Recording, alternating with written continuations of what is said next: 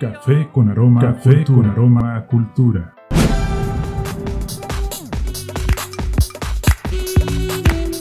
Muy buenos días, muy buenas tardes, muy buenas noches, dependiendo de qué latitud del mundo y de qué horario nos estés escuchando. Bienvenido al cuarto podcast de Café con Aroma a Cultura, un espacio dedicado a la proyección y a la difusión cultural y artística aquí en San Pedro Sula, Honduras, dirigido a todo tipo de público, dirigido para ti, creado para ti.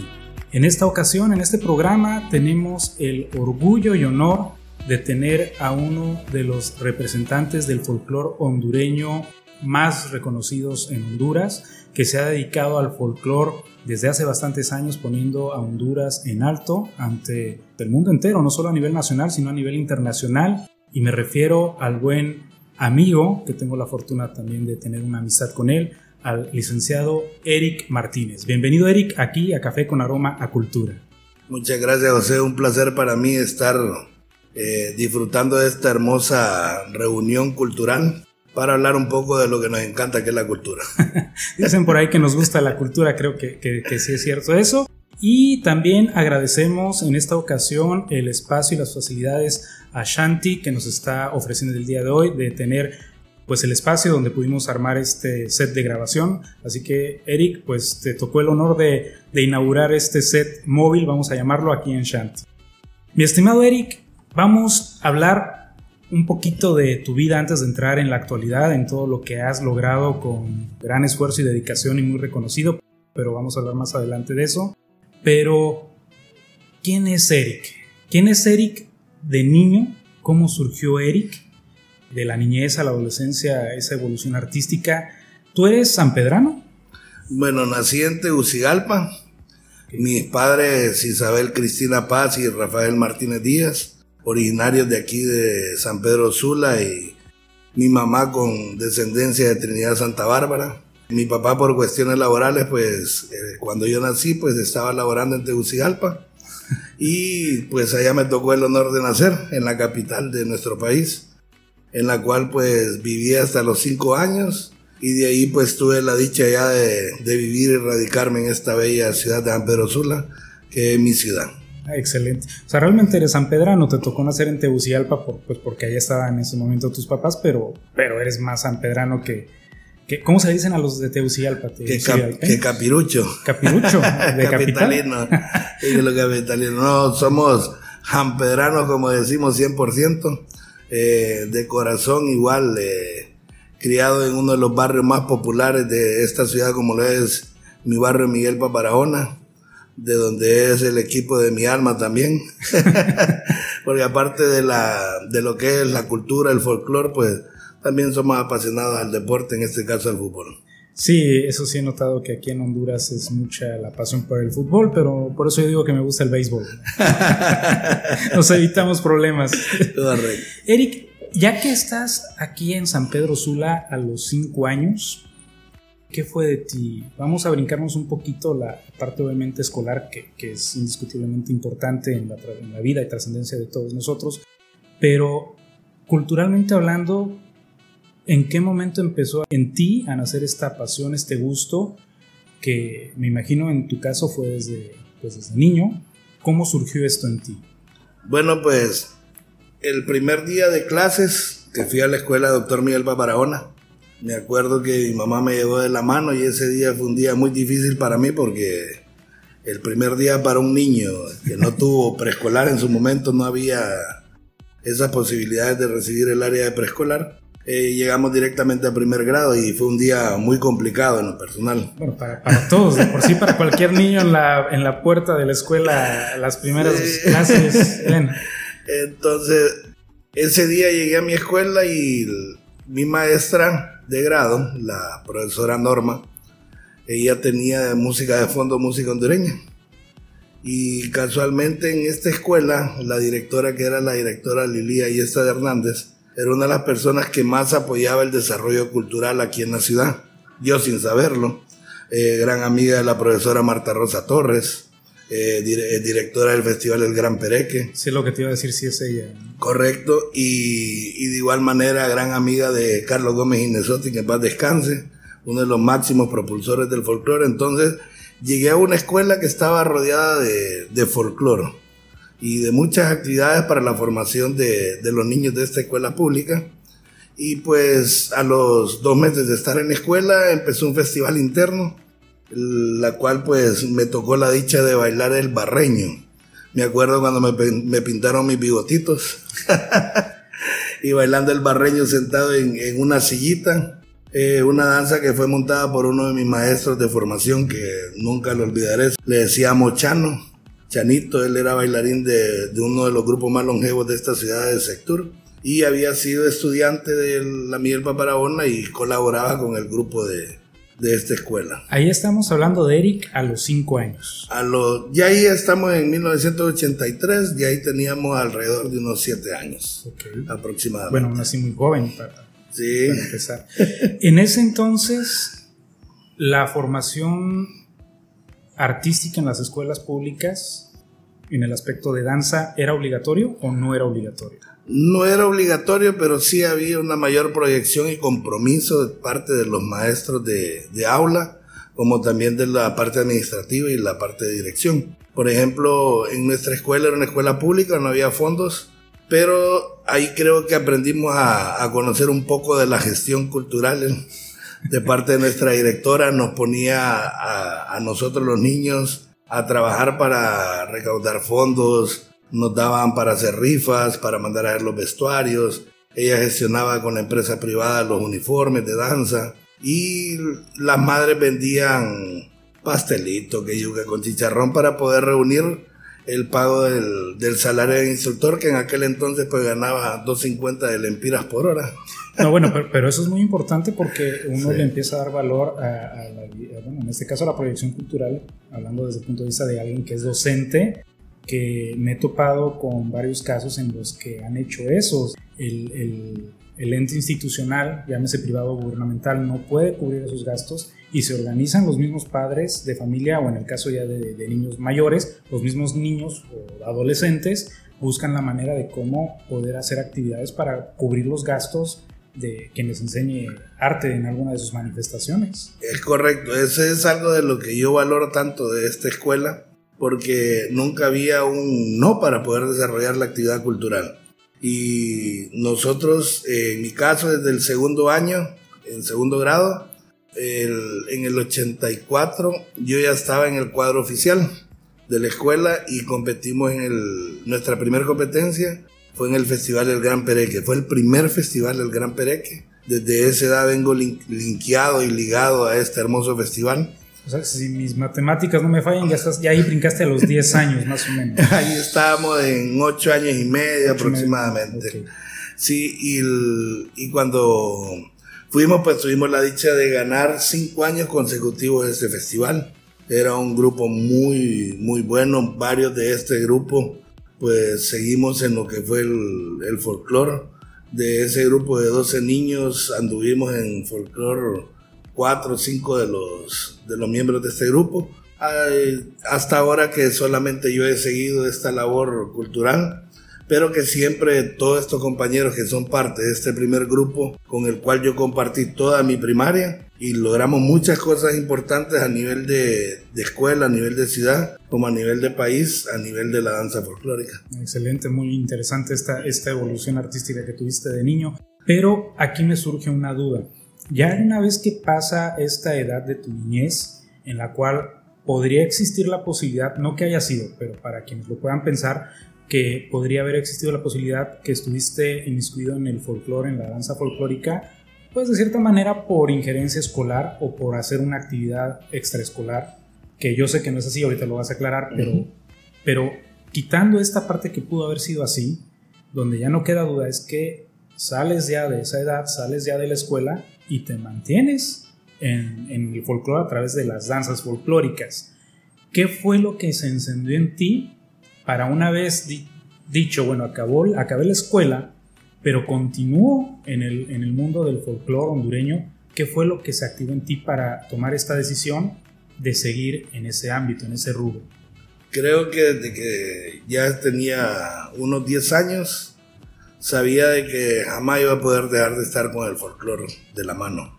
El, cuando yo llego al colegio, al Instituto Trientino, que también era un colegio que estaba en, en, el barrio Paparahona, llegué y lo primero que hice el primer día de clase preguntar si existía un grupo de folclore. Fue la primera pregunta. ¿Y existía? Eh, sí existía y era un grupo muy bueno a nivel de, de ciudad. Eh, ahí conocí al que fue mi instructor de colegio, eh, Omar Meléndez. Entonces, que él era bailarín también de sector y él me vinculó con el grupo y ya cuando yo ya estaba en tercero de ciclo común, él pues ya se había graduado del colegio y me dejó la, la tarea fuerte de convertirme en el director del cuadro de danzas del colegio, siendo yo estudiante del mismo. Y ahí pues conté ya con el apoyo de varios instructores de la ciudad, como por ejemplo Mario Zacapa, Vicente Reyes, Carlos Ramón Enamorado, que fueron personas eh, que me apoyaron mucho en la formación de pasar de ese proceso de bailarín de folclore a ser un instructor de danza folclórica. Muy, muy impactante, realmente yo, yo, no conocía esta historia, es muy interesante y espero que aquellos que no la conozcan pues aprovechen este momento para, para conocer esa parte de Eric Martínez. ¿Qué significó para ti este brinco, pero paralelo? Porque seguiste siendo bailarín, pues realmente de adolescente, pero ya con la responsabilidad de ser instructor. Claro, fue, fue algo un poco impactante. tenía un compañero dentro del grupo que llamaba Gerardo Borjas y Gerardo me decía, va a costar. y yo le decía, vamos a darle y nos íbamos a... En aquel entonces lo que era la Dirección de Cultura y Artes se llamaba Secretaría de Cultura, Artes y Turismo. Esta secretaría tenía un instructor de danza que llamaba Germán Zapata, que es de La Lima y pues yo me iba donde él, me abocaba donde él a pedirle consejos, a pedirle apoyo. Llegaban al colegio a apoyarme a hacer algunos montajes, a hacer correcciones de la danza y yo seguía trabajando con mis compañeros, motivándolos. Bueno, me acuerdo yo que mi primer año de instrucción para un Día de la Madre, eh, fuimos a bailar a diferentes instituciones y nos, nos movían en carros de paila, nos movían en busitos pero el, el último movimiento fue algo, algo impactante porque fue un, en un camión de estos para jalar ganado. De los de Revilas. en aquellos momentos, pero como decimos nosotros, el río mata. experiencias, experiencias. Es correcto. ¿Y, ¿Y, cuántos años pasó así, Eric? Ya como instructor, eh, antes de hacerlo de manera formal, entendiéndose ya con tu agrupación? O sea, ¿cuánto tiempo pasó? ¿O ya de ahí te dedicaste a ser instructor de folclore? Sí, de ahí ya viví varias experiencias, por ejemplo, con, con el internado Gar San José, eh, con el grupo pequeño, Mario Zacapa me dio la oportunidad de, dirigirlo en ese momento. Eh, luego estuve trabajando también con el Modesto Rodas Alvarado como asistente instructor de, de Vicente Reyes. Eh, también estuve en el Instituto de Operación de igual manera como asistente de Mario Zacapa y una vez ya llegué a la universidad, pues ya formé parte del grupo de la Universidad Pedagógica Nacional Francisco Morazán, el grupo Yuncach, que ahí nos reunimos ya con, en ese grupo había un elenco muy importante de la ciudad, donde estaban los compañeros de, de folclore e instructores más importantes de la ciudad, y pues con ellos ahí al par eh, me fui formando, fui aprendiendo lo bueno de ellos y se fue formando Eric Martínez como, como instructor, eh, conociendo lo bueno, lo malo, lo que se debía y lo que no se debía de hacer. bueno, pero sin lugar a dudas eh, fueron vivencias que te fueron forjando a ser el gran Eric Martínez que eres ahora, uno de los que yo considero, y al igual que mucha gente, de los mejores folcloristas, por su dedicación, por su entrega, por el esfuerzo que ha hecho y bueno, también por la manera en la que a tu grupo, que es la Asociación Cultural Sorsales de Sula, le, instituyes tú realmente la entrega y la vocación hacia lo que es el folclore. Así que felicidades por eso, mi estimado Eric, muy merecido. Y bueno, ya que tocamos el tema de Sorsales de Sula, es, el nombre completo es Asociación Cultural Sorsales de Sula. Es correcto, es, gracias a Dios se quedó con ese nombre. Resumido como Sorsales de Sula. Así es, resumido como Sorsales de Sula, que si me hubiera dejado de llevar por mis primeros pupilos, se hubiera llamado Blagenenchep, que era la abreviatura de los nombres de todos los integrantes. De, los originales. de los primeros. ¿Cómo se hubiera llamado? Blagenenchep. No, qué bueno que no te dejaste Gracias llevar a Dios no fue así. Por si no hasta te hubieran confundido con danza árabe o... Eh, correcto. es una de las anécdotas que tenemos como grupo. Eh, Sorsales de Sula pues nace el 2005 el 2004 yo me retiro de, como subdirector del, del, grupo de la pedagógica por el, el, futuro nacimiento de uno de mis hijos, de Erika y Anel, entonces en ese momento nos retiramos de, del grupo para vivir la experiencia familiar. Y una vez ya nace Erika, pues decidimos con Katy eh, forjar un proyecto independiente. En ese momento con el apoyo logístico en espacio de la profesora Marta Rosa Torres que nos apoyó al inicio de este grupo. De igual manera, eh, mi suegra, la profesora Vilma Córdoba, fueron dos bastiones importantes para el surgimiento en la parte logística de lo que era Sorsales. Eh, en ese año 2005, en noviembre, el 5 de noviembre, eh, un sábado, se forja este grupo que ya ahorita acaba de cumplir 14 años de, de fundación. 5 de noviembre. 5 de noviembre, que coincide con el, con el cumpleaños de un gran amigo como José Melo. Gracias, gracias, mi Sí, y ya ahorita pues ya sobre los 15 años eh, hemos vivido varias etapas. Primero nos llamamos Grupo de Proyección Folclórica, eh, Sorsales de Sula. Teníamos un logo totalmente diferente al que tenemos ahora. Ya en el, en el año del 2009 surge el nuevo logo, ya cuatro años después, que es el actual. Que es el actual. Y ya en el 2011, ya por cuestiones formales de legales, ya que somos una organización no gubernamental constituida, eh, nos hacemos llamar ya como una asociación cultural, Sorsales de Sula, pensando a futuro en todos los proyectos y visualizando algunos proyectos que año a año pues los hemos ido concretando, gracias a Dios. Bueno, excelente esta evolución. De 2005 a la fecha, estamos hablando entonces de dos logos, de ya la instauración de Sorsales de Sula como asociación cultural.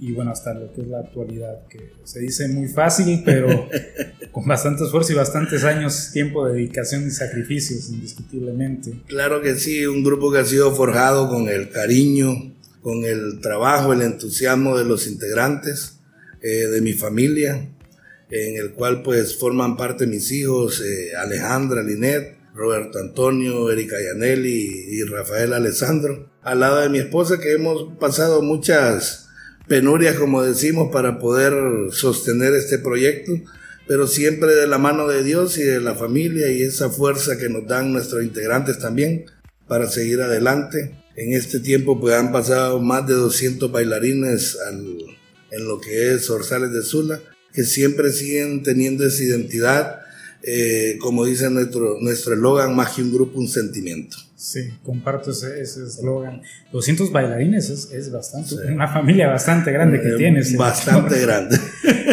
Actualmente, Sorsales de Sula, ¿cuántos bailarines activos tiene?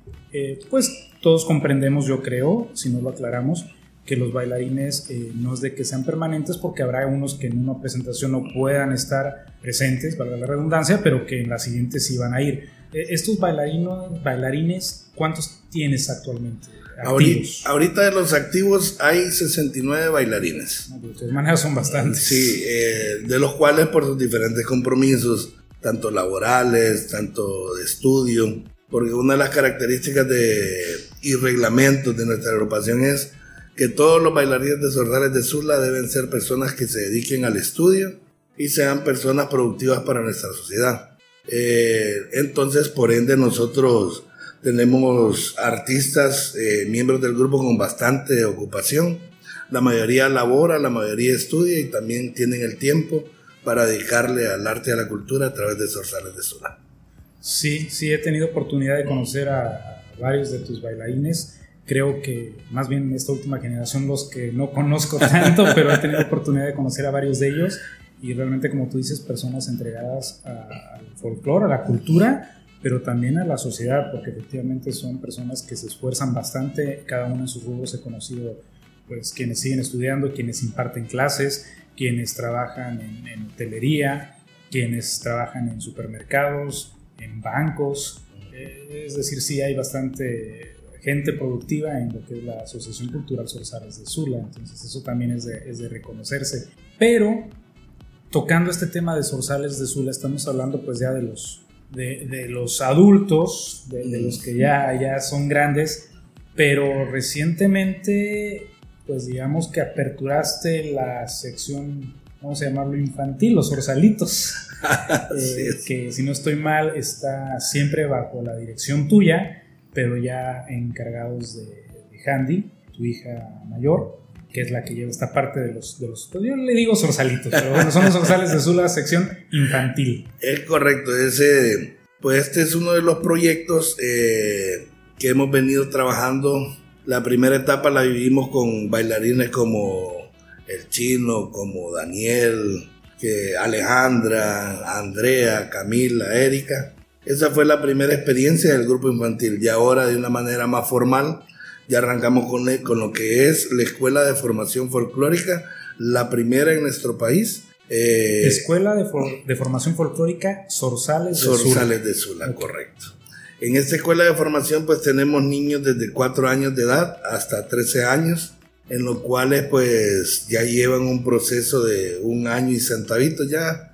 Algunos, otros iniciaron hace 9 meses y pues hemos logrado crear un proyecto muy bueno, muy bonito, eh, con alto nivel artístico, eh, donde los niños cada día me siguen enseñando a mí las capacidades que tienen para el aprendizaje. Solamente de que les demos las herramientas eh, de la manera correcta para que ellos se desarrollen y, y, nos demuestran, por ejemplo, ahorita el sábado ellos cerraron el proyecto del año con presentaciones tanto en, en el Bazar del Sábado como en la Plaza de las Banderas y, y presentaron un espectáculo de 40 minutos. Pues, un espectáculo fuerte, eh, cultural, eh, para ver niños a muy alto nivel donde el público que estuvo presente y las autoridades quedaron sorprendidas del nivel artístico que han alcanzado esta primera promoción de lo que va a ser eh, la futura escuela de formación de la ciudad de San Pedro Sula y sé que también va a ser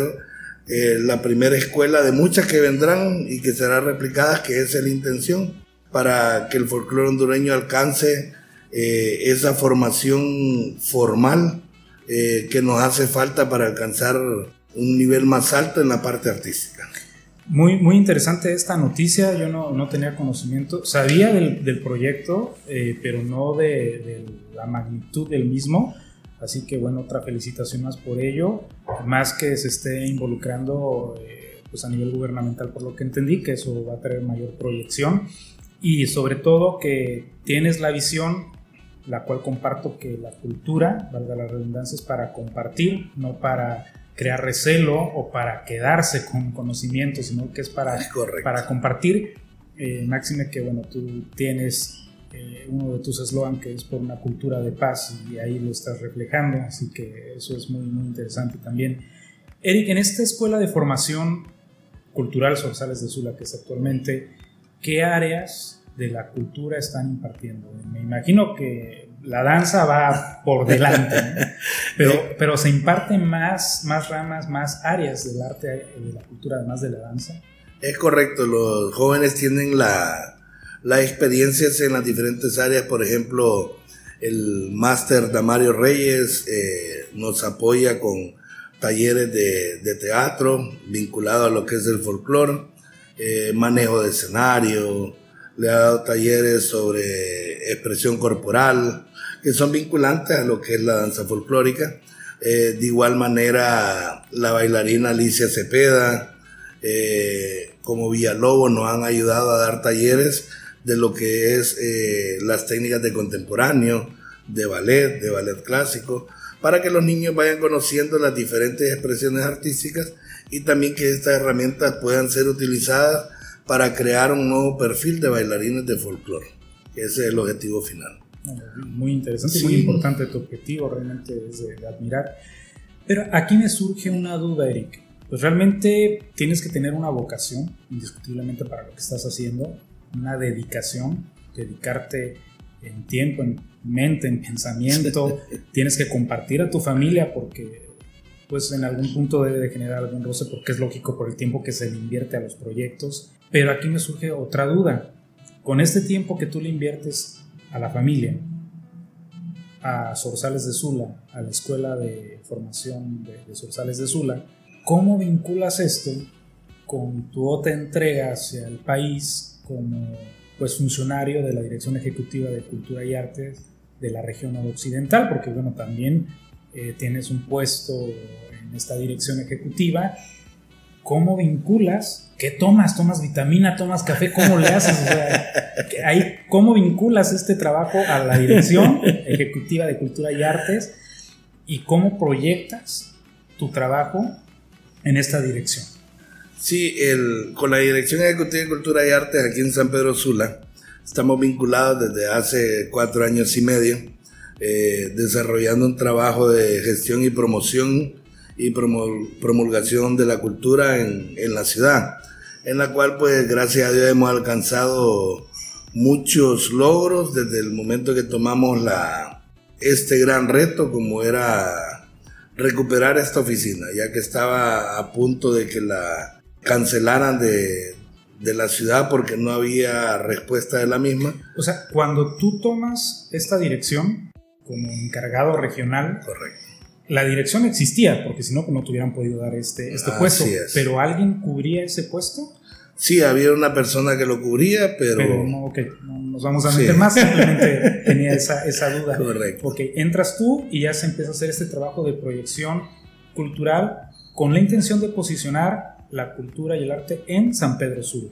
bueno, y sus ciudades aledañas porque es de la región noroccidental. Así es, eh, cuando, cuando iniciamos ese es el objetivo y le pido el apoyo también y que se involucre en esta parte al máster Damario Reyes, un gran amigo. Un saludo también para, para Damario Reyes. Damario, una persona muy importante en el desarrollo cultural de nuestra ciudad, con grandes proyectos, grandes pensamientos en pro de la juventud de la niñez y la formación, en la cual pues tanto con él y nuestra compañera Norma Márquez hemos desarrollado un tridente para la gestión y el desarrollo en la ciudad a través de la dirección. Y pues se nos ha facilitado un poco porque hemos logrado un convenio de cooperación antes de entrar a esta organización eh, gubernamental con lo que fue la Dirección de Cultura y Artes y Deportes se firma un convenio de cooperación entre Sorsales de Sula, Proyecto Teatral Futuro, el cual nos ha ayudado para poder sacar adelante estos proyectos culturales vinculantes eh, a nivel de la cultura de ciudad y de país. ¿Y se ha notado realmente este trabajo, este esfuerzo? Eh, ¿Ha sido coincidente con también eh, el esfuerzo de distintas instituciones privadas y públicas y gubernamentales? También hay que reconocerlo que a últimas fechas pues sí han querido promover la cultura en la ciudad, se ha notado, y esto va de la mano con el trabajo que has hecho, que ha sido bastante fuerte, porque como decía un querido cónsul que estuvo aquí, cónsul de México, el embajador de México, eh, hay zonas que ya están calientitas, preparadas para las actividades culturales, que antes no se tenía esta costumbre de hacer estas actividades. Yo me acuerdo en actividades que, que estuvimos contigo, que tú nos, nos, hiciste el favor de apoyar a nivel ya también como Consulado de México, en el cual asististe, que pues volteábamos y si teníamos 10 personas en la actividad era mucho y, y esas 10 creo que éramos de nosotros mismos, ¿no? Y ahorita sí se nota ya un avance también de esta cultura que se ha ido creando de apreciar el arte en la ciudad. Es correcto, se ha ido educando al, a la comunidad sanpedrana a disfrutar y a, y apreciar el trabajo artístico en los diferentes espacios de la ciudad. Eh, también en la parte municipal hemos estado vinculados con el trabajo junto con el ingeniero Marco Rieti, desarrollando varios proyectos junto con Sorsales de Sula. Bueno, ahorita durante este año hemos desarrollado proyectos socioculturales, actores de alto riesgo, eh, donde la municipalidad de San Pedro Sula ha confiado en el, en el trabajo, en el conocimiento de nuestra asociación y ya pues hemos tenido logros, objetivos eh, proyectados que se han convertido en una realidad. y eso es positivo tanto para nuestra juventud como para nuestra ciudad. Indiscutiblemente, y más que si no estoy mal, pues ya se involucran a instituciones como Children International y ACNUR, o sea, son, son realmente actividades de gran impacto a nivel internacional por las instituciones que lo están conformando. Es correcto, es un trabajo avalado por, por organizaciones muy fuertes, eh, con bastante impacto eh, social en zonas de muy alto riesgo de igual manera, pero que eso más bien nos incita a seguir trabajando para promover el arte y la cultura y llevarlo a cualquier rincón de la ciudad, cualquier barrio, cualquier aldea, porque ese es el objetivo que tiene Sorsales de Sula y de igual manera pues Eric Martínez. Y también algo muy importante que yo creo, no creo, que estoy seguro vale la pena mencionar Eric, yo lo viví también con, contigo, caso de una gira del Dance Pare, que también vamos a hablar del Dance Pare, porque también te sacas tiempo para, para ser director, organizador y coordinador del Dance Pare Honduras. Eh, lo viví ya en dos giras, en el cual tuvimos oportunidad de llevar el Dance Pare a escuelas no tan favorecidas. Claro. Que en estas escuelas estamos hablando inclusive que hay niños que nunca habían visto una presentación de baile, no digamos folclórico nacional, eh, sino ni siquiera una pareja de baile. Entonces, cuando los bailarines logran percibir eso, también he notado un cambio en ellos. Yo tuve oportunidad de dar seguimiento con parejas de baile de, México que han asistido, pero también de Guatemala y de El Salvador, y, bueno, y de, inclusive de Brasil, que están acostumbrados o estaban acostumbrados a presentarse en grandes escenarios en grandes teatros, que es muy importante hacerlo, pero que cuando ellos vieron esta chispa en los ojos de estos niños que nunca habían visto un baile internacional, no se diga uno nacional que tampoco lo habían disputado, generó un cambio en ellos también. Claro, vieron experiencias, por ejemplo, en Sonaguera. Sí, ahí me refiero a uno de ellos. En Fue una de las experiencias más gratas, tanto para nosotros como para los artistas internacionales. Por ejemplo, dentro de la pareja de Brasil venía una pareja que son coordinadores de uno de los mayores festivales del mundo, que es el Festival de Paso Fundo. Y de un altísimo nivel. Un altísimo nivel técnico y artístico y, y no pusieron ninguna limitante. ¿Por qué? Porque ellos querían satisfacer a estos niños a que disfrutara y conociera por primera vez una experiencia como esta. Entonces, Ahí se lograron los dos objetivos, la sensibilidad del artista, como también la apreciación y el conocimiento hacia nuestra niñez. Sí, así es, que tocando este punto, pues nos da otro tema más que sacar. Como les decía Eric, no sé, le voy a pedir ahorita que me pase la receta secreta, pero aún así se hace el tiempo y la energía y el esfuerzo para poder hacer el Dance Pare Honduras. He tenido oportunidad de, ya está, si no estoy mal, llevo cinco ediciones del, Dance Pare. Eh, año con año ha sido una evolución. Consigues que los representantes de los diferentes países manden parejas de muy, muy alto nivel, que son Nutre, el Festival Internacional aquí en Honduras. Pero bueno, cuéntanos tú de boca propia cómo surge el Dance Pare aquí en Honduras, cuál es tu finalidad del Dance Pare en, en aquí en Honduras. Bueno, el Dance Party nace en una reunión del CIOF en Zacatecas, en México, junto al amigo y hermano en el arte, como lo es el licenciado Han Leighton Gutiérrez, que es de Costa Rica, en su momento delegado de Costa Rica, yo delegado de Honduras, y Alejandro Castro, delegado de Guatemala. En una plática en un café, pues estábamos viendo qué proyecto realizar, viendo las realidades eh, y las posibilidades que teníamos en nuestros países para desarrollar proyectos culturales. Y Hans tenía ya, bueno, en el 2010 lo inició el proyecto y ahorita el 2020 el Dance Party tiene 10 eh, años de fundación iniciando en Costa Rica. Para Honduras el 2020 va a ser la séptima edición eh, y en la cual pues vimos a bien a desarrollar el proyecto y hicimos la primera gira centroamericana del Dance Party que le llamamos Circuito Centroamericano. En ese circuito centroamericano participaron 10 países y fue algo impactante para nuestra ciudad y para las ciudades aledañas porque lo vimos bien hacerlo un festival itinerante en su momento. Pero este circuito centroamericano, estás, bueno, Dance Pare Honduras lleva siete años, del cual los siete años tú has sido director, organizador, coordinador y todo. Correcto. Pero el circuito centroamericano no fue hace siete años, ese fue hace cinco años. Sí, se han hecho dos circuitos. Dos, ok. Do- dos circuitos. El primer año se hizo un circuito y el año este que, que me comentas, ese fue el segundo circuito. Al- esperamos en el 2021 realizar de nueva manera el próximo circuito a nivel centroamericano, porque también por la logística es un poco complicado, eh, las situaciones que hemos estado viviendo en los diferentes países centroamericanos, pues han limitado poderlo realizar y se han seguido haciendo de manera independiente, lo cual pues no ha bajado ni la calidad ni el, el objetivo del proyecto. Y ahora más bien yo me siento muy satisfecho porque en Honduras ya no solamente existe el Dance Pare como festival de pareja internacional, sino que ya han habido otras organizaciones que han replicado este festival eh, con diferentes nombres, diferentes organizaciones, y eso indica de que hemos estado sembrando la semilla para que crezca el desarrollo cultural en nuestro país.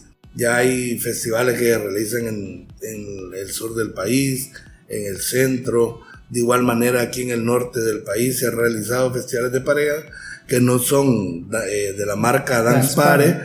pero sí llevan bajo el mismo concepto y lo importante es eso, ir dejando esa semilla, ir dejando esa vivencia y que la gente se anime a desarrollar actividad cultural, que ese es el verdadero objetivo y la riqueza que puede tener nuestro país, entre más festivales, entre más grupos vengan, entre más grupos salgan, eh, Honduras va a crecer a nivel artístico y a nivel cultural. Y además, también mencionar que se crea una hermandad entre estas parejas. Yo tengo pleno conocimiento de que las parejas, bueno, yo llevo aquí en Honduras cinco años ya, pero te estoy hablando que parejas del Dance de hace cinco años siguen teniendo contacto entre ellos, no solo ya como parejas, o sea, además de la amistad, pero bueno, hablando de la pareja folclórica, sino ya a nivel agrupaciones que entre ellos han hecho esta vinculación, este enlace y hacen intercambios gracias al Dance Pare. O sea, eso también es muy importante. Sí, el, festival ha servido para eso. Por ejemplo, una experiencia hace unos tres años, y no me equivoco. Vinieron los bailarines de los diferentes países, se llevaron también que en Panamá se organizó un festival de grupos y cada pareja llevó a su grupo a este festival. Entonces todo eso nace del Dance Party Honduras. Entonces influimos no solamente a nivel nacional, sino que también a nivel internacional. Ahí te va a tocar ponerte celoso y que hagan eso aquí en Honduras, que lo hagan acá. No, bueno, que también lo has conseguido. No a lo mejor eh, el concentrar a, pues, a todos los grupos de todas las parejas que integran, pero has traído, si no estoy mal, si no me corriges, pero has traído a un grupo folclórico, fue de Ucrania, de, no, de, De Rumanía, de Rumanía, de Rumanía. que fue un espectáculo. Ese fue un verdadero espectáculo. Bueno, todos, Sí. pero eso me refiero porque no es un tipo de baile que estemos acostumbrados a ver. Entonces realmente fue una, una agrupación de muy, muy alto nivel que se presentó. Eh, bueno, ¿qué puedo decir de México? Pues ahí, van a decir que, que estoy influenciado. Pero bueno, ya, ya has logrado traer dos compañías, las dos de muy alto nivel. Has traído, logrado con- contraer en alianza con instituciones gubernamentales, en este caso del Consulado de México y también con Sí. empresa privada, pero has logrado traer inclusive a bailarines de Amalia Hernández a dar talleres no solo a Zorzales de Sula, que eso es lo que, lo que es importante, que es lo que decíamos que la cultura es para compartir, sino que se abre convocatoria abierta y gratuita. Logras Así que es. sea de manera gratuita para que todos aquellos que les interese, digo, también pues, no, no- eres niñero para arrastrar a aquellos que no quieren, ¿no? Pero todos aquellos que realmente les interese que vayan a tomar cursos. Pues digo, ya que, que un bailarín de Amalia Hernández venga a impartir un taller, pues ya, ya es mucho de qué decir eso. Es correcto, tuvimos esa dicha de el primer taller que se impartió, que se culminó con una muestra en, en, una universidad de esta ciudad, que fue muy impactante. En menos de 10 días se logró un producto artístico con el talento sanpedrano, bajo la instrucción de estos dos grandes instructores que vinieron, eh, con un proyecto rela- eh, desarrollado conjuntamente, promovido por el Consulado de Carrera en San Pedro Sula de México y apoyado por nuestra organización a nivel de, del desarrollo logístico y fue una experiencia que nos sirvió para seguir desarrollando varios, varios talleres en los diferentes años siguientes. Y todo esto pues ha venido y ha dejado una semilla sembrada positiva para la formación de los bailarines de nuestra ciudad, como también el intercambio cultural entre los diferentes países. Por ejemplo, hemos tenido grupos de Colombia, eh, tuvimos a la compañía Saité, que también hizo una gira itinerante en Tegucigalpa, estuvo en Santa Rosa de Copán, estuvo aquí, en San Pedro Sula, el, el ballet de Rumanía de nuestro amigo Jan Kosian, eh, que ahorita va a estar representando a Rumanía en la Folcloreada Mundial en Rusia el 2020. Ellos, ellos van a estar allá para, para que veamos la calidad artística que se logra conseguir con estos enlaces eh, de carácter internacional que nos hemos esforzado desde el 2009 a, a, que Honduras se dé a conocer a nivel internacional. Y no solamente a conocer como con los grupos de danza, sino que también a que grupos de afuera vengan a querer conocer Honduras para promover el turismo, que conozcan la verdadera Honduras, que conozcan la verdadera San Pedro Sula, el calor humano que tiene el hondureño y cambien esa imagen que lastimosamente hemos tenido pero que sabemos que a través de estos eventos culturales vamos a ir cambiando de a poco y creo que lo hemos logrado. Y también algo muy importante del Dance Pare que he visto, que, que se ha arrojado, que ha obtenido, que además de estas parejas de baile y de la vinculación con grupos folclóricos, con compañías de danzas, es que se ha hecho vinculación con personas de otros rubros. Tenemos, por ejemplo, también recuerdo a Fabiola Martínez, que fue una cantante que vino a una actividad eh, mexicana, que la conocimos y que con la cual Sorsales de Sula participó. Y después esta Fabiola nos presentó a Oscar Mejía, que es uno de los músicos precisamente del grupo de Amalia Hernández, del grupo musical, y que también tiene su compañía que se llama Ágora. Y hago esto mención porque no solo es el que nos haya conectado, sino que ya está en planes que este Oscar Mejía venga para este próximo año 2020 a hacer una actividad de difusión y proyección cultural en la cual va a estar participando Sorsales de Sula, en la cual va a estar participando Proyecto Teatral Futuro y que pues que está muy interesante este, este proyecto que más adelante les, les hablaremos en otro programa en el cual Oscar va a estar también de, de invitado. Pero lo mencionaba porque se han hecho estos enlaces gracias a tu actividad, gracias al, al Dance Party que, que año con año mantienes. Sí, el, ese, ese es uno de los objetivos. Y una cosa conlleva la otra. Por ejemplo, Sorsales de Sula en estos 14 años ha desarrollado más de 20 giras a nivel mundial. Ha estado en Latinoamérica, en Norteamérica, en Europa. Estuvimos en, en un sector de Asia.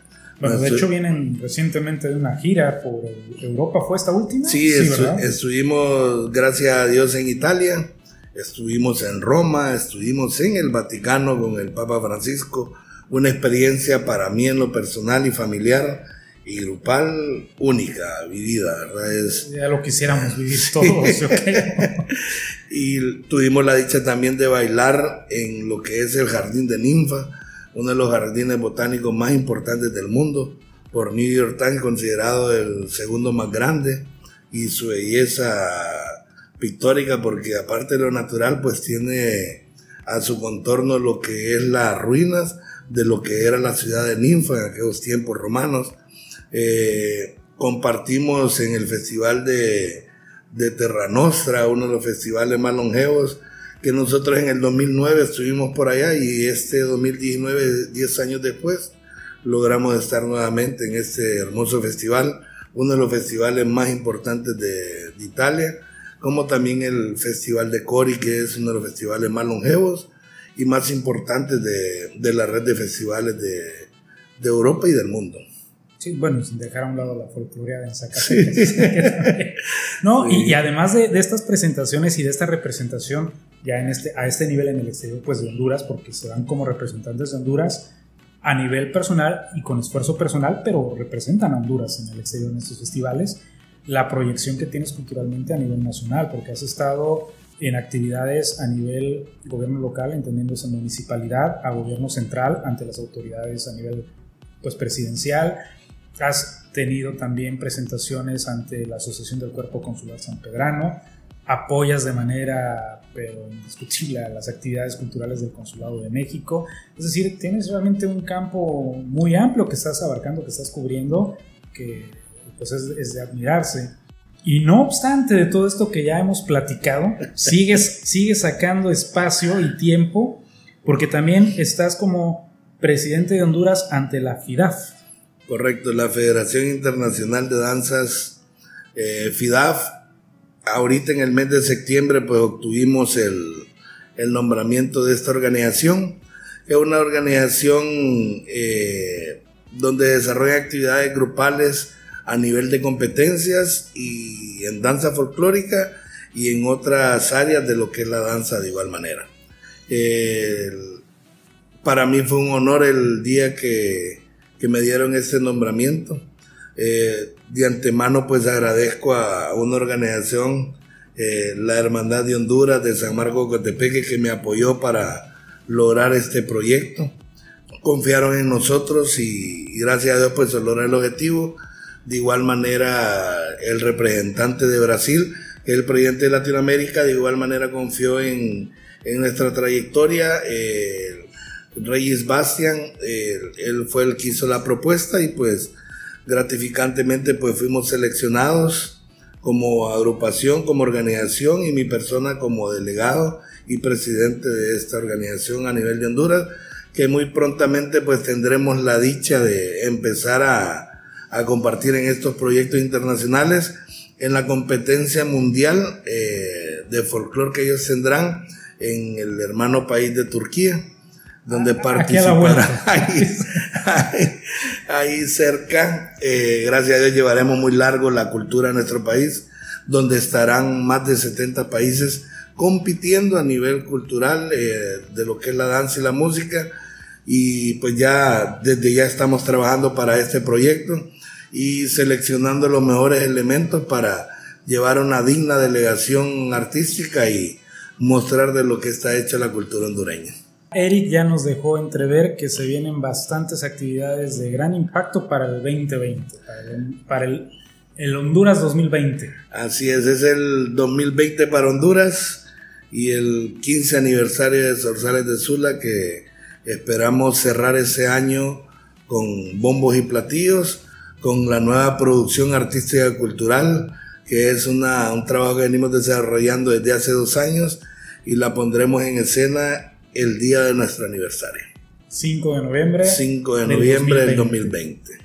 ¿Que ¿Puedes adelantar alguna sorpresa, mencionar algo para dejar entrever o, o va a ser sorpresa completamente? Va a ser algo muy impactante, sé de antemano algo nunca visto en nuestro país algo, una investigación propia que hemos venido trabajando. Es un trabajo propio de nuestra organización, creación de, de mi persona, en la cual hemos invertido mucho tiempo de estudio, eh, investigación con antropólogos, con historiadores, eh, con escritores de nuestra ciudad y por ahí va la cosa. Algo muy bueno para nuestra ciudad y para nuestro país. suena bastante interesante eso. Esperemos ahí eh, que pues, nos consideres para estar presentes. Claro que sí. Celebrar ahí el cumpleaños junto con el cumpleaños de Sorsales y la ah, sorpresa. y ahorita que mencionas que esa sorpresa basa parte de una investigación que has hecho, tengo conocimiento de que gracias precisamente al trabajo de investigación que, que has venido realizando, pudiste colaborar y coadyuvar a un artista nacional, un compositor, un músico hondureño que es Manu Martínez en su última producción. Pudiste apoyar con tu aporte de investigación para que hiciera esta última producción de Baila con la Vida, en la cual además del, del material que le pudiste otorgar de, investigación, pues coordinaste, fueron más de 100 parejas de baile. Es correcto. Sí, sí fue así. 104 exactamente. Poquitas. 104 parejas de baile que representaban a cuántas agrupaciones, porque ahí también hiciste doble trabajo, coordinarlos, pero fue convencer y que se unieran cuántas agrupaciones de baile para hacer esto. Gracias a Dios, pues la credibilidad que tenemos en nuestra ciudad y a nivel nacional nos facilitó este trabajo en cuestión de convencimiento. Eh, por ejemplo, agrupaciones como Corporación Usula, que es de un ex miembro de Sorsales de Sula, Norman Ramos. Eh, de igual manera, tuvimos grupos de diferentes colegios del sector de Choloma, tuvimos al Cristo Rey, tuvimos al Pagano Sano, tuvimos al Tecnológico San Pedrano, los diferentes grupos que dirigieron nuestros bailarines de igual manera, logramos conformar esta agrupación más los miembros de Sorsales de Sula. Y hicimos este proyecto que para mí era un sueño y se hizo una realidad, un proyecto platicado desde el 2017 con Manu Martínez, en una gira que tuvimos en Hungría. Eh, me acuerdo, estábamos una noche departiendo la cena con él por allá y se tocó el tema. Le, le platiqué yo qué podíamos hacer y le interesó y hice una investigación a nivel de lo que él me solicitó, a nivel de ritmos, a nivel de pasos, a nivel de, estructura musical. Y después él, obviamente, él hizo su creación eh, en base a, a la información que le facilité. Y pues después desarrollamos ya el proyecto, una vez ya tenía elaborada esta obra magistral como es Baila con la Vida, eh, una pieza hermosísima que día a día la gente la va escuchando y se va enamorando cada vez más de ella por la identidad que tiene. Y logramos este otro proyecto que fue reunir a 100 parejas de bailarines de la zona norte. Eh, vino hasta un grupo de sonaguera de nuestro amigo Narri, Narri Sorto, del grupo de sonaguera, que es parte también de los organizadores de Dance Party en esta zona de, de allá de Colón. De de, Trujillo. Correcto. Eh, y fueron parte de este elenco y algo histórico para el país, porque nunca había quedado plasmado un proyecto de esta manera. Ojalá vengan más y con más bailarines y con nuevas propuestas, que eso es lo importante. Sí, y, y con, con, más artistas nacionales. Claro. También internacionales, pero sí, que los nacionales sobresalgan. Platicaba en el programa pasado con Jorge Ríos, un, gran saxofonista, bueno, músico, porque toca varios instrumentos, ejecuta varios instrumentos, pero el saxofón es su instrumento predilecto, que también está desarrollando varios proyectos en el que quiere plasmar la cultura hondureña a nivel internacional, que algo que, que tiene propuesto es lo que estás mencionando, que los artistas hondureños se conjunten para realmente crear una proyección de alto impacto a nivel nacional e internacional con la finalidad de eso, de demostrar la cultura de Honduras ante el, ante el mundo entero. Bueno, en, en, el caso del maestro Ríos te doy una premicia. El día sábado pues platicamos con él y ya va a ser parte del elenco musical que nos acompañará a esta competencia de Turquía y la gira internacional que tendremos. Eh, basado en esta información que tú nos estás dando. Ahí, están las sorpresas, sí, es sorpresa para mí esa también. Y, ya pues él va a ser parte de la delegación, pensando en desarrollar algunos proyectos que él tiene en mente, aprovechando la, esta gira internacional que tendremos y donde traeremos alguna producción desarrollada por él para el beneficio de nuestra cultura. Excelente, aquí lo, importante es ir sumando entre todos para lograr alcanzar ese objetivo que es la proyección cultural y artística en la ciudad y proyectar en este caso la cultura de Honduras ante el mundo y posicionar esto, el folclore hondureño. Eric, realmente estos programas se me van muy rápido, son, como dice el mismo nombre, Café con Aroma Cultura, es una plática amena, no es formal, literal, aquí estamos tomando el cafecito, el té con rosas que estás degustando. Muy delicioso, por cierto. ¿Tú qué consideras, ya para, ir cerrando, tú Eric, qué consideras que falte para realmente dar ese brinco y, hacer una verdadera proyección cultural folclórica? Vamos a basarnos aquí sin el punto folclórico, en los orígenes, raíces de Honduras, primeramente ante los mismos hondureños. Sí, siento yo de que de a poco se va logrando ya algo que se ha estado trabajando es en la formación y educación de las sociedades a que disfruten su cultura, que tengan identidad de su cultura, que no sientan pena ni vergüenza de lo que es nuestro, que creo que ese ha sido algo que nos ha detenido. Y creo que de a poco eh, se ha ido logrando este efecto de sentirse orgulloso. Bueno, un, algo que ahora lo, lo marca es ver personas con vestimenta que tenga detalles de los telares, lencas, de los telares garífonas, eh, identidad de estas culturas. Entonces, eso quiere decir de que ya el hondureño se va sintiendo más orgulloso de su identidad. Al lograr ese, ese cometido, creo que la gente va, va a promover más su cultura, sus tradiciones, no solamente en música, no solamente en danza, sino que en costumbres, en religión, en tradiciones. Y esto va a ayudar a que vayamos cuidando más y a salvaguardar este patrimonio que tenemos cualquier cantidad en nuestro país. Lo que no ha estado ha sido visible, no ha estado visibilizado ni para el mismo hondureño ni a nivel internacional. Y, y ese es uno de los trabajos en los cuales pues nos estamos enfocando, nos estamos esmerando para que se pueda lograr el rescate de este patrimonio cultural, tanto tangible como intangible de nuestra ciudad, como de país y sobre todo educar a nuestra niñez, que es el futuro de este país, para que valore y sienta orgullo de esta identidad hondureña.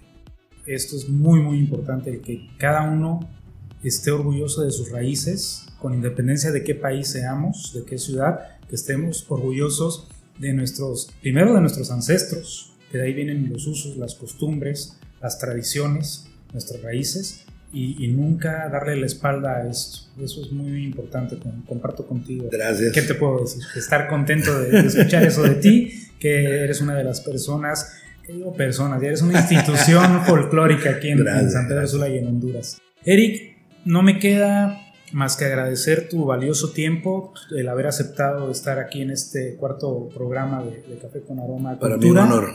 Creo que esto nos da pauta a tener un segundo programa más adelante ya con otros temas. Se va rapidísimo el tiempo y esperemos que igual a, nuestros escuchas se les va igual de rápido, de entretenido el programa, el tiempo. ¿Alguna opinión que tú quieras dar de cualquier tema que tú desees externar, algún comentario? decirle a todo aquel que me escucha, que va a escuchar esta grabación a través de este hermoso programa, eh, darte el agradecimiento y, darte las felicitaciones por este nuevo proyecto que va a ayudar mucho al, al conocimiento cultural y formativo de los jóvenes y de cualquier persona que logre escuchar este tipo de programa, ya que son muy formativos y educativos y proyectos de esta manera son los que necesita nuestra ciudad y nuestro país. Y decirle a la gente pues que se acerque a, apoyar a sus hijos, a sus amigos, a cualquier persona que quiera hacer cultura, que lo apoyen, porque cuando una persona está en el ámbito cultural, por ende se convierte en un mejor ser humano y por ende tendremos una mejor sociedad. Excelente cierre el que acabas de dar, lo comparto lo comparto en lo personal y lo voy a compartir con el programa que vamos a publicar. Eh, muy, muy buen cierre. Y Eric, pues de nueva cuenta, agradecerte eh, el haber aceptado, insisto, la, invitación para haber estado aquí acompañándonos, el haber dedicado de tu tiempo. Eh, para todos los que nos están escuchando, igual agradecerles el habernos dedicado este valioso tiempo escuchando este muy interesante programa.